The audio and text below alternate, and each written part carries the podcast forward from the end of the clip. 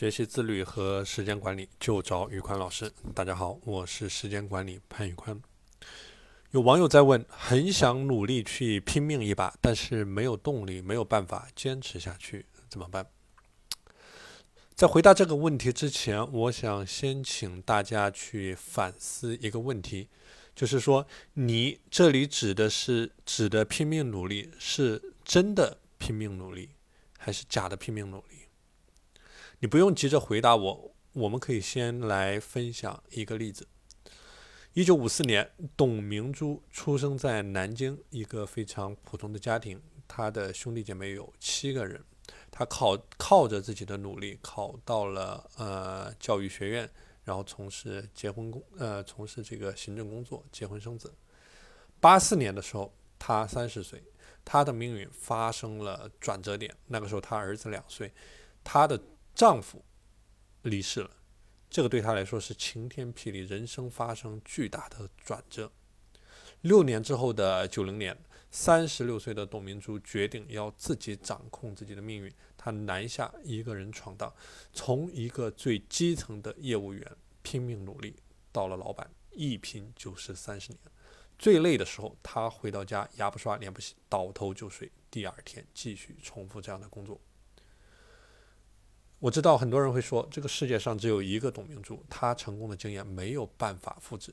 但是，我想通过这样的例子来说明一个问题，就是说，你能否看清楚真正的你自己？你到底是真的努力，还是假装努力？你是否已经把自己逼到了极致？人在很多情况下，只要还有余地，还有退路，那他就就可以成为一个人去逃避的理由、去借口。假装很努力的样子，然后给到自己一个台阶去下，然后还安慰自己说：“我我已经很努力了，我做的已经很多了，不行不行，就这样吧，就算了。”其实我想说这些东西，其实我想说这些东西就是，呃，很多人就是太尊重自己了，很多人就是太尊重自己了，就是他做的事情也许从一到十，也许只做到了五，或者说只做到了六。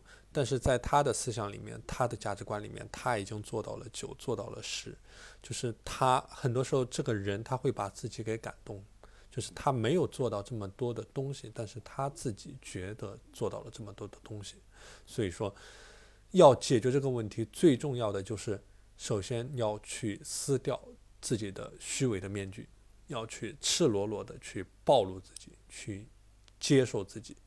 接受自己没有尽到全力这样一个事实，接受到自己还有可能去做的更多、做的更好的这样一个事实，因为这个是你改变的第一步。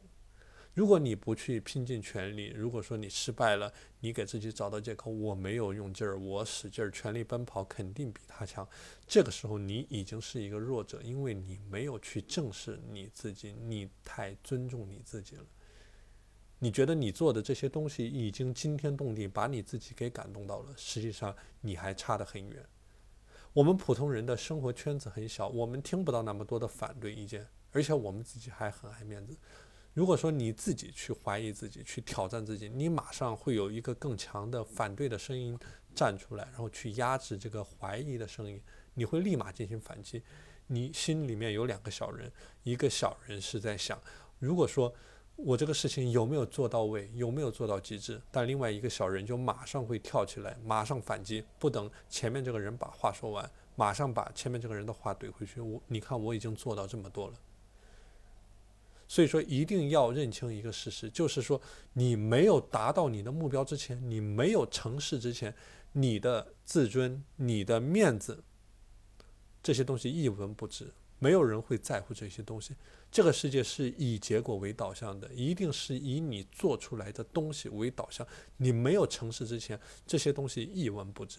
所以说，没有必要为了你所谓的面子、你所谓的尊严，把你自己给包裹起来。没有必要那么去尊重你自己，因为最后吃亏的只会是你自己。